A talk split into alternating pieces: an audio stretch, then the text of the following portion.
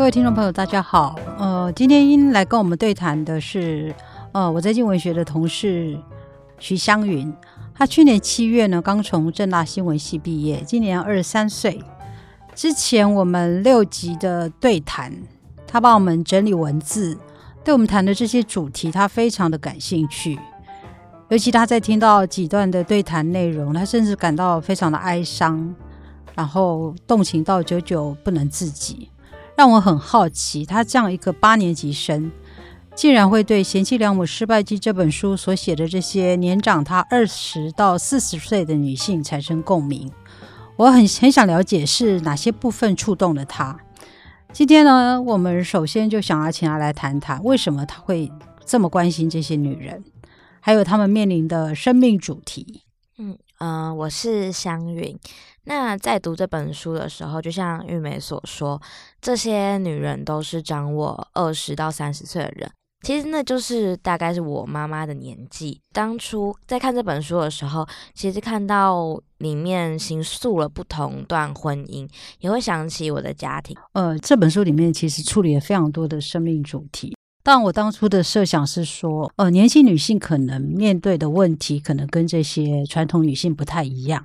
可是其实我后来发现，就是这些女性面对有一些是一些永恒的主题，比方说。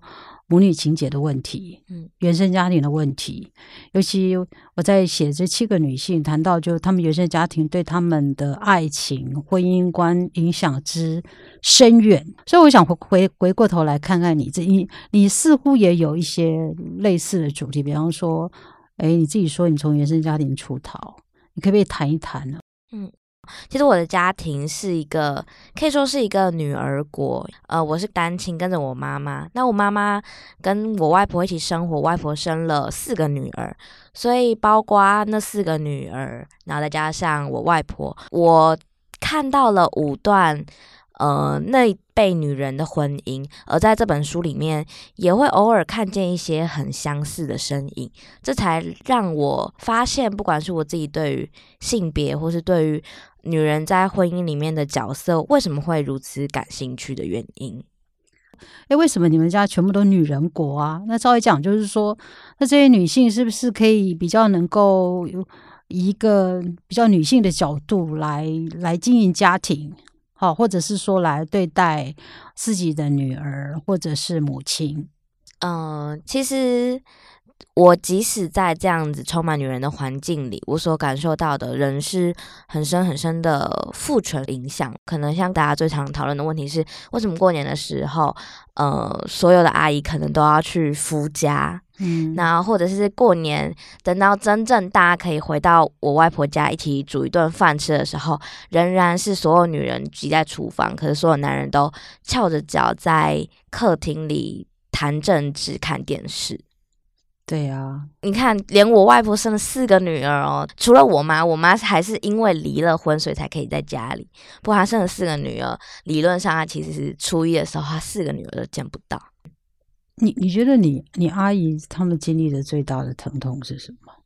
我小时候其实是给我最大的阿姨，就是我妈妈的姐姐家里所照顾的。然后我阿姨姨丈也是一个，他是一个军人，并且他是一个非常父权制的人。我发现连我阿姨这样子，我觉得很成熟，她是一个老师，然后她对于事情很严苛等等的。可是我发现，我看起来好像很成功的女人，在他们家其实也是没有话语权的，会是失语的。嗯。我觉得经历的疼痛是，第一是好像离婚不是一件好事，嗯，就是我妈本身是离婚的，但是我阿姨，我其实看她的婚姻，我会觉得她非常的不幸福。嗯，其实好像很小很小的时候，我阿姨就好像有被我姨丈家暴。然后或者是有时候我会去他们家受管教，就是他们可能会管我写作业等等的。可是等我姨丈醉醺醺回来的时候，我阿姨就会赶快把我赶回我外婆家。嗯，我不知道可能会发生什么，但我知道至少可能不是什么好事。然后或者是甚至是在我阿姨家，我的。两个表姐都对于他们的妈妈没有那么的认同，反而他们会用很呃爸爸对待妈妈的方式在对待妈妈。为什么他们不会认同母亲啊？我觉得那是从小被影响的，因为你你想，如果我姨丈从小就是这样念我阿姨起来的，他们就会在这个过程中，不管是可能被威权影响，请问你姨丈嫌你姨丈嫌你阿姨什么？我觉得反而是什么都可以嫌呢，因为他可以嫌什么呢？他可以嫌你煮菜不好吃啊，或者是你怎么这件事做不好，那件事做不好，就没有人会去规范说父亲一定要怎么样。可是如果母亲一有一件事情做不完美，就会马上受到排山倒海的指责。所以这是不是就是说那些贤贤妻良母该做的事情，他都要做好，他不做好就会被念？对啊。那我可以问一下，就是说你你你似乎很有意识的要去逃脱这个原生家庭的这个这个影响，对？那嗯，然后你你似乎也是有意识的要打造你自己。就是说，其实我在香云身上，我看到一个，就是说，一个我觉得蛮令人欣喜的现象，就是说，哎，真的女性开始，就是年轻一辈的女性，哎，她开始觉得说，我想要成为什么样的人？通常我想要成为什么样的人？这通常。在就是说传统一般的女性身上，她比较一开始比较不会这样想，除非是说，诶，她后来她的她的智能上面受到一些启发，或者是说她有一些觉察，她会开始问这个问题。一般女生被养的都是说，嗯，你要照顾别人，都是以别人为中心。其实，呃，像这本书里面，我觉得让我蛮感触蛮深的是。嗯，沈燕的故事。沈燕她其实生在一个蛮幸福美满的家庭，然后是直到她父母的婚姻开始生变，她开才开始发现原来。家庭或是婚姻不是他原本想象一定是很美好，他一定会是什么什么样子，慢慢觉醒。而我有点为什么会对沈燕这么有感触，反而是因为我跟沈燕很相反。我从小不管是我妈本身是单亲，所以我看到的婚姻面貌，或者是我在我各个阿姨身上，我看到他们可能因为父权体制的影响等等的，我发现其实。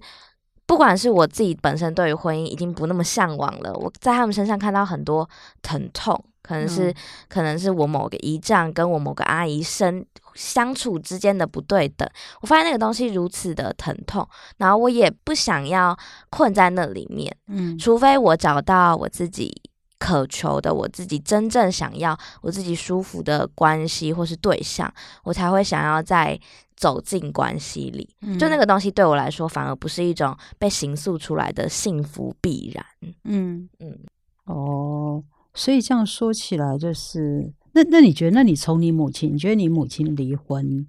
后，她有挣得自己的人生吗？其实也没有，就是她即便从贤妻这个角色。不管我们说毕业还是逃脱，他仍然会困在良母这个角色里。嗯，他好像因为他正因为他不能再成为一个妻子了，所以他会把他所有的全神贯注在我身上。哦，他觉得他必须要好好照顾我，他必须要让我读到什么样子的程度，他必须要让我成功，他才能够被肯认。然后或者是各种亲戚一回来，可能就问说：“哎，湘云。”嗯，读书多怎么样？湘云之后要做什么工作？你怎么这件事没有好好教湘云？等等的，就变成说他的人生价值很多时候又被我定义了。可是其实我不想要这样定义他，我不希望别人用我来定义他。可能好像又不是我能够拯救我妈的。哦，所以你妈妈应该到现在还是，她也还是没有自己的生活。你你觉得为什么？就女性到底要怎么样能够逃脱这种状况？我一直说，这书里面只摆七个，实在是因为有很多就是，就可能还像像香云的妈妈这样子说，他们可能他困在那里，或者是说跳出一个深井又掉到另外一个深井。像比方说，你你现在你会想要怎么帮助你妈妈？嗯，有办法吗？但因为这之中其实也有一些隔阂，是我跟我妈之间从小其实没有很很深的连接，然后以及她对于我，她对于她自己必须成为我的母亲这件事情的控制，所以其实我就像玉梅说，我其实一直想要逃离我的家庭，可是越来越长大，然后或者是获取越来越多的知识，看见我妈在。这一个角色里的不堪的时候，有时候我既很想要回去拯救他，例如透过对谈的方式告诉他你这样不幸福，或者是你可以透过什么样的方式去试着找出你自己的兴趣或者你自己喜欢的东西。嗯可是，一边当我面对他的时候，对他来说，我还是他的女儿，然后他还是他的延伸啊，对对对，对？对，嗯，那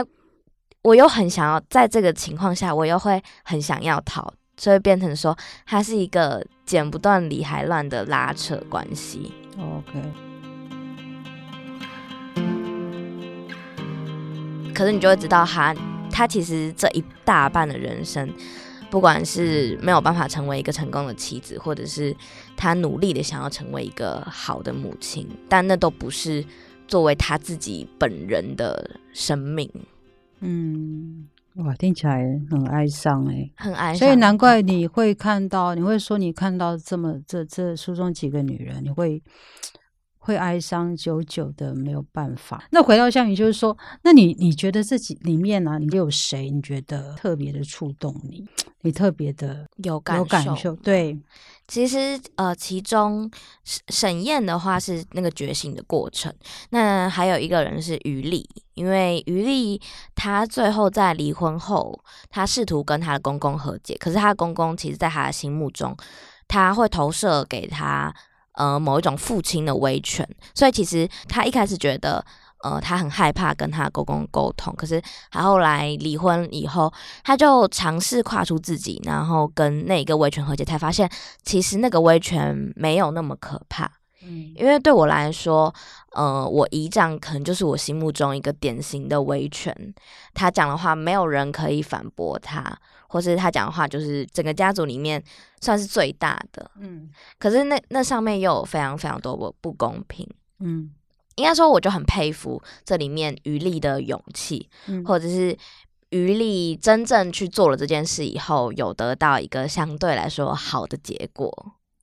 其实回到那个跟父权长辈沟通的问题，像我自己觉得我也有这个问题。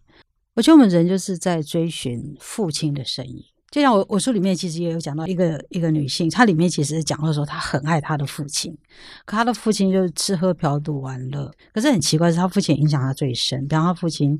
买了第一本书给她，然后她父亲是个厨师，其实非常有才华，可不知道为什么她父亲就是不爱她。那其实她到后来在婚姻里头，她还在追逐她父亲的身影。像像你你你会怎么？像你你父亲也等于是缺席的，嗯你你是怎么样的状况？嗯、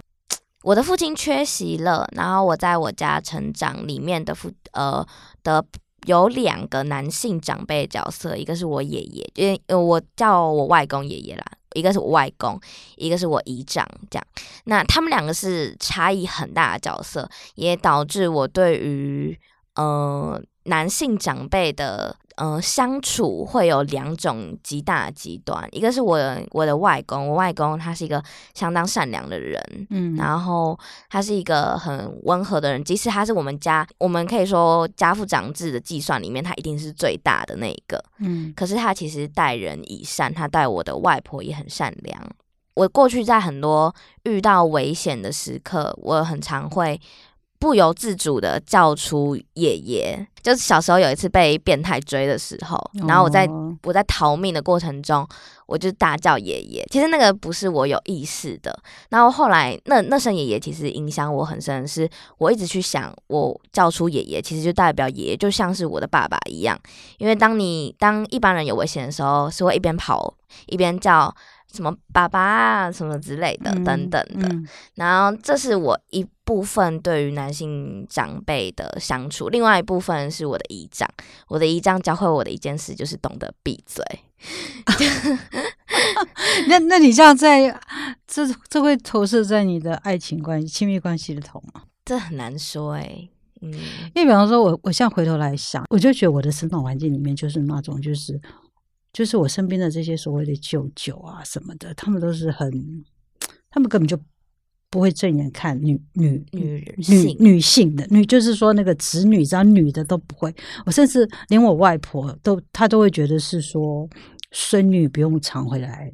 看看她，嗯对，孙子回来看她就好。这真让我很伤心，因为我我很喜欢我外婆，所以我从小就是在这种环境里，我就觉得说非常的受伤。回头来看女性的这些过程，真的都，我其实常常想到，我都觉得真的很伤心哎。我突然想到，我小时候的时候，我姨丈或者我姨丈家很常跟我讲一句话，就是你读书读不好，就去当女工好了。对，对，没有错，我也是，我也是从小到大都听这句话。但我我觉得最让我愤慨的是，他总是讲了这句话，可是他总是他总是不关心我到底读书读的好不好，他就是一直拿这句话来威吓我，或者是去巩固他的想象，但他从来不关心我到底是真的读好还是读不好。对啊，我就觉得说这些父权长辈其实都没有关心过这些女孩。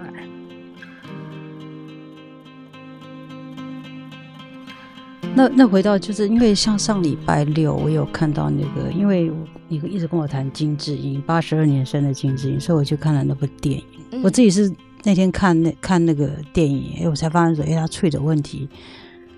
对，竟然跟我那么近，对，非常的像。就是他处理一段，我真的，我我真的是非常整个这就有点大爆炸，是说有个三个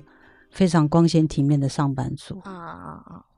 对，然后就是骂他，因为他那时候他要拿咖啡，可他小孩突然吵闹，嗯，然后咖啡就洒了一地，然后他还试着想要把整理整理那个倒了一地的咖啡渍，对，然后还有他小孩又一直在哭，嗯，然后那个三个上班族竟然是用非常鄙夷的方式说。就意思就是说，干嘛干嘛把把公共场合搞得这么糟糕这样子？为什么这两个这个妈妈不管他带小孩回家，让他看到这样子？我看到那个，我就觉得说，我们好像从来没有，我从来没有看过一个就是说女性的这种就是丑陋的场景。因为这这些家务，其实老实说，很多东西都被掩盖了。他其实有些事，其实很多时候是女人独自在面对这些不堪的。嗯，可是这部电影呢，就是把这些如常的东西掀出来。呃，八二年生的金智英这部韩国的原创小说最近改编成电影，它跟玉美的书都是女性生命经验的书写。其实金智英这部作品还有一个很重要的设定是在书里面，它是说女主角患了一种疾病，是会有点像是人格分裂，可是那个人格不是她自己原生的人格，是她会。套用成他身边另外一个女性的人格去说话，不管是呃套用成他的外婆跟他的妈妈来对话，或者是套用成他的妈妈来跟他的婆婆对话，我觉得这其实也同时代表了金智英本身没有办法说出那样子的话，就是金智英的失语，因为那些话其实不是他们。原本说得出来的，其实那这件事有多么的痛苦，是近年来才开始被被召唤出来，然后被看见的。我觉得这件事是蛮重要的一件事。其实我就在想说，这个被看见啊，像比方说有时候去上一些节目啊，嗯，或者跟人一些对谈，就是很多人会讲说，哎，我们已经是一个平权社会。然后说实话，这些日常因为太日常，或者是说太习以为常了，所以很多人就会觉得是说这些有什么好讨论的？说实话，有我有时候会觉得是说，有时候真不知从何说起。可是我又觉得说这些问题非常重要，是说，因为我觉得太多女性的才华在这里面被淹没了。像像我看这几个女人，就是说她们真的走出来之后，我真的很惊讶她们的才能。然后这个才能呢，对对对我们这个社会来讲，我觉得是其实是是非常重要的。可是你觉得你你像你现在真的要选择一个对象，你觉得你有真的可以比较自由吗？很难呢。嗯，我觉得很难的原因是，相对应来说，男性不会有这么多的觉察。对，因为真的就像。真的，因为男性在那个位置，他他他他没有受那么多伤，他不会，他他是学对他他就是他他就是既得利益者，除非他真的在跟他他的呃亲密伴侣上面踢到铁板，然后他又很在意的时候，对他才会慢慢去学习，不然他其实学习的机会很少。对，没有错。那那你觉得现在现在男性真的没有改变吗？我记得多年前我采访的李昂。就谈到，就是说，哎，为什么台湾的女性的这个未婚率越来越高？然后，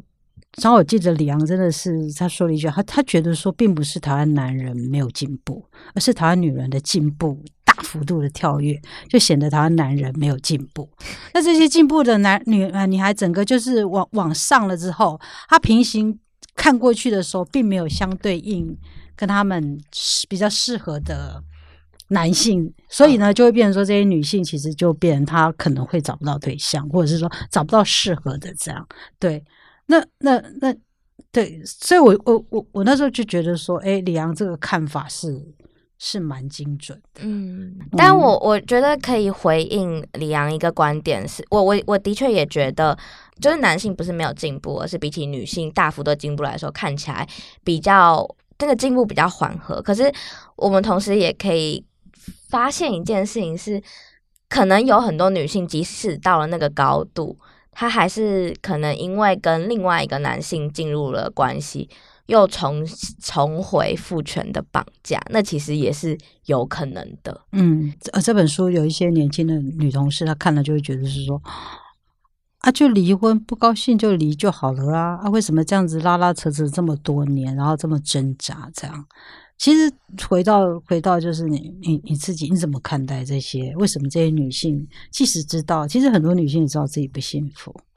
可是她就是没有办法跨出来，就是没有办法走出舒适圈。有没有可能一开始他们的立足点就就是上下关系？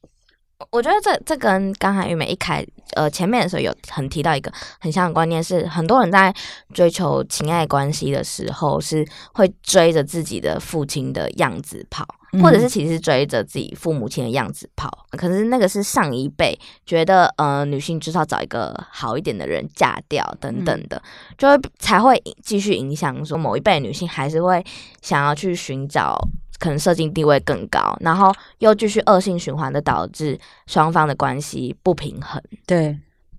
然后更更没有办法离开，对，更没有办法离开。就像云秀会跟我说，他说他自己后来再来看他，回头看他自己，他就会觉得说，当初怎么自己会这么的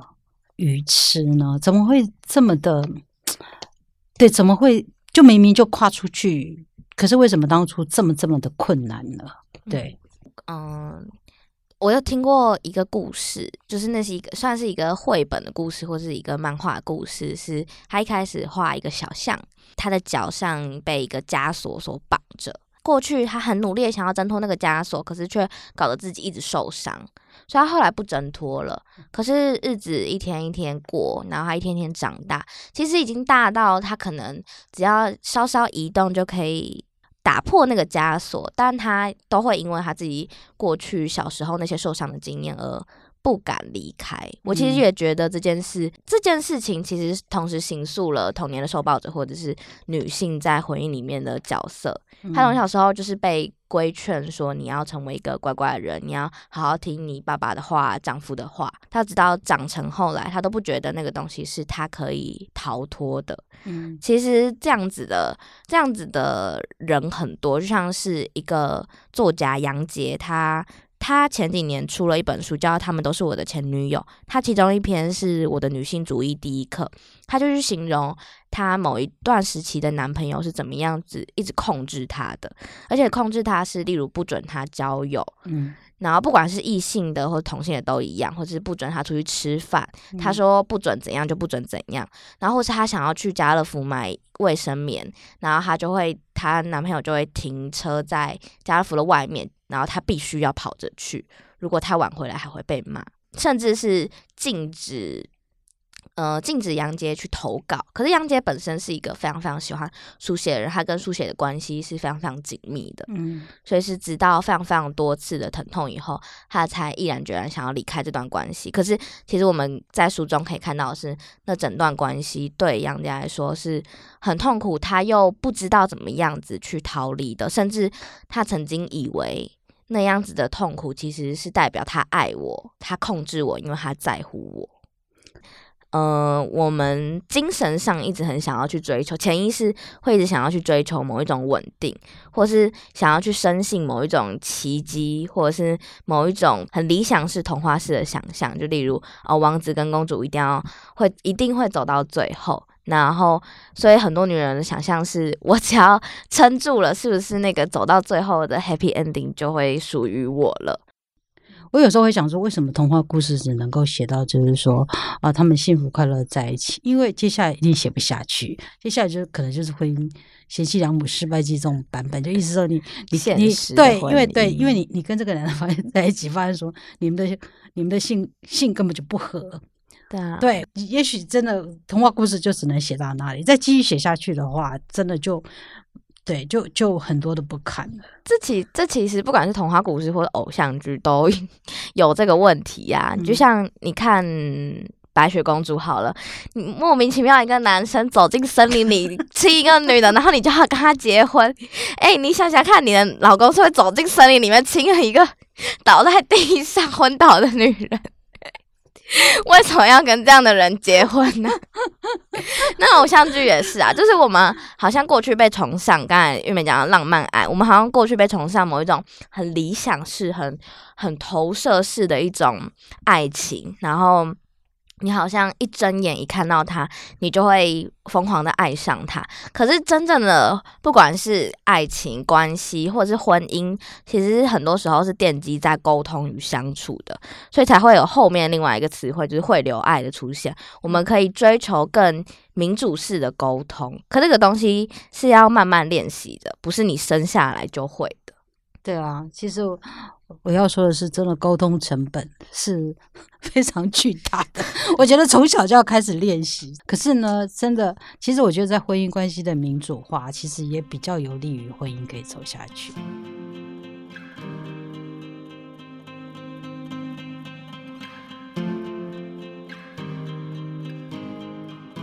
你你说你在在听云秀的故事的时候，你其实是。嗯，就是说你特别的感到不舒服，对你觉得是为什么？就是云秀是她，她原本老公婚变，外面有小三，然后后她那段那阵日子很痛苦，后来遇到了阿泰，一个算他让她也自己婚变的对象，而且那个阿泰本身也是有妻子有小孩的。我自己觉得这件事情非常有趣，不是因为他很像八点档，而是因为这个故事它同时形塑了女性的。呃，情欲探索，而且他是重点是有情也有欲的，他自己的情感要如何的流动？因为他原本是非常算是非常困在婚姻里面，然后他觉得还要忠贞于她的丈夫，她的丈夫不忠，她就像是天塌下来了一样。嗯，可是等到她遇到阿泰以后，她形容阿泰像是她一个父母，她真正的情感有所依托，而且有一个她相处来说更舒服的对象，而欲望也是她，同时也。同时也去展现自己的欲望，或是做自己的欲望探索，但是那个欲望探索的结果，其实在云秀故事里面是相对不好的。这也是这个社会某一辈，或者是可能直至现在都有的一个通病吧。嗯，对啊，你你其实有提到说，这里面其实还有让你不舒服的是说，好像女性的就是自己到底她的情欲是怎么样，好像还还是要由这些男人来。被男人掌握话语权，对很多不喜欢性的女人，很常会碰到一句话是：“哦，那是你没有碰到会的人啊，或者是哦，那可能是你过去的对象没有那么厉害啊，等等的。”可是问题是要性跟不要性是那个女人自己可以做决定的，他们不去问这个女人到底在。那个性的过程中感受到了什么，或者是得出这样的结论，而是他就给他一个定义，他给他一个开关，他就说：“我觉得你就是得要性。”女性好像从过去很长很长时间都被剥夺一部分这件事的主控权。对，那男性用一一种就是说你不行，所以你要听我的。云秀这个例子让我觉得有趣的是说，呃，因为透过云秀，我也认识他身边的跟他年纪差不多的女性，他们的。跟伴侣的那个性关系都非常的像，就是说都是几乎，这些男人基本上根本不会做爱，就他根本不懂怎么样让女生。愉舒服，他就是他就是自己觉得啊自己爽，然后呢，里面充满着他自己的投射，就是说，好像觉得哎女女人，嗯，好像女人的不舒服也是因为就是说啊，都因为没有碰到像他 这样的男人，或者对，其其实投射都是自己的匮乏，对。我觉得那这算是一个恶性循环吧。就是嗯第一是过去的性是被呃，我说的是异性恋呃婚姻里面的性是被男性所主导话语权的，然后就变成说女性在里面。她失语了，她失去自己的感受。访谈里面有讲到是，她有说她做爱的时候都会想要开着收音机，她必须听着那个音乐，她才可以让自己继续撑下去。就你可以想象那件事有多么的痛苦。不是都说做爱是 是开心的事吗？对啊，可是就变成说女性不敢说自己痛苦，或是甚至其实我们最常听到的就是假高潮，对，就女性继续假高潮，所以男性就会继续觉得啊，我好像把你弄得很舒服，对，所以他继续的不会做爱，对，然后 女性就继续的假高潮，就是一个彻底的恶性循环。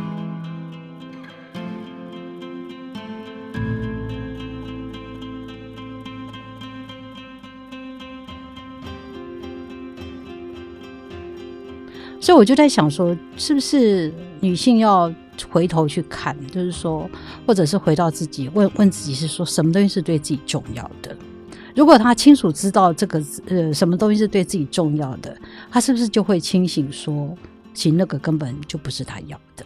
嗯，我觉得书写真的是一件很重要的事情。我们要知道这个世界有一百种女人的样态。那就像有些人讲的，呃，已经有这么多书写女生的东西，为什么我们要一直写女性的东西？但其实不然，跟呃作家卢瑜伽讲的一样，是因为我们过去。看的太多东西，其实真的都是从男性主视角出发。如果今天那些东西是女性的故事，他们会遇到的困难，他们会遇到的生命经历，其实是我们过往的阅读经验没有办法告诉我们的。所以，我们慢慢的去拾回那些过去失语的女性生命经验，我们才会知道，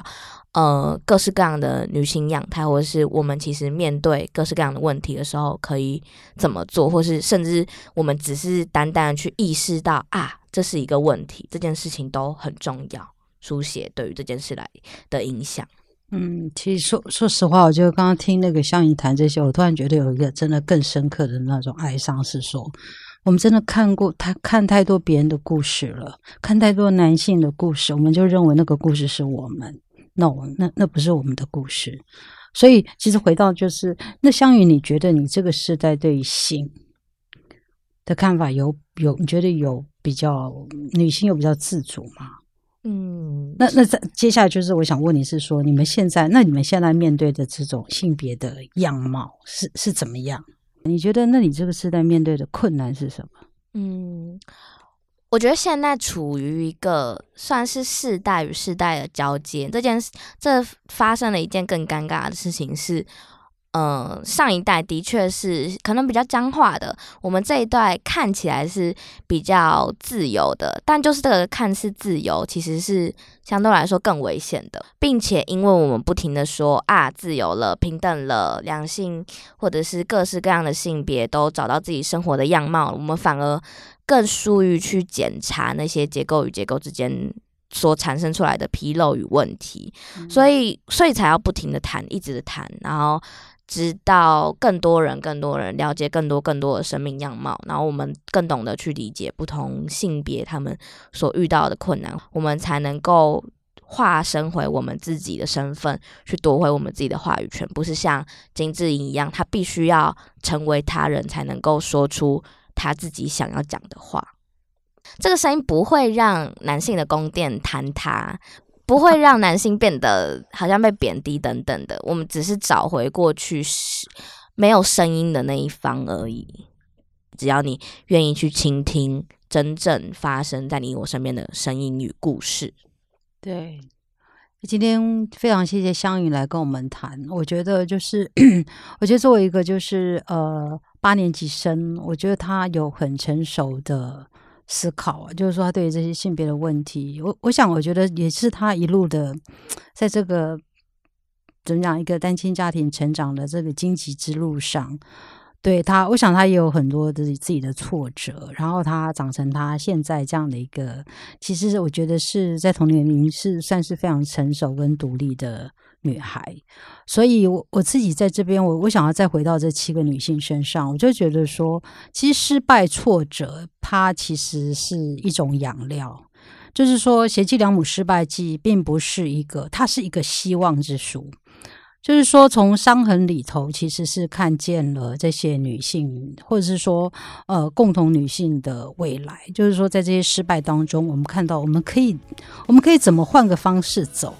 让女性她自己的路可以开展开来。好，今天谢谢香云，那我们这一集的对谈就到这里，谢谢，谢谢。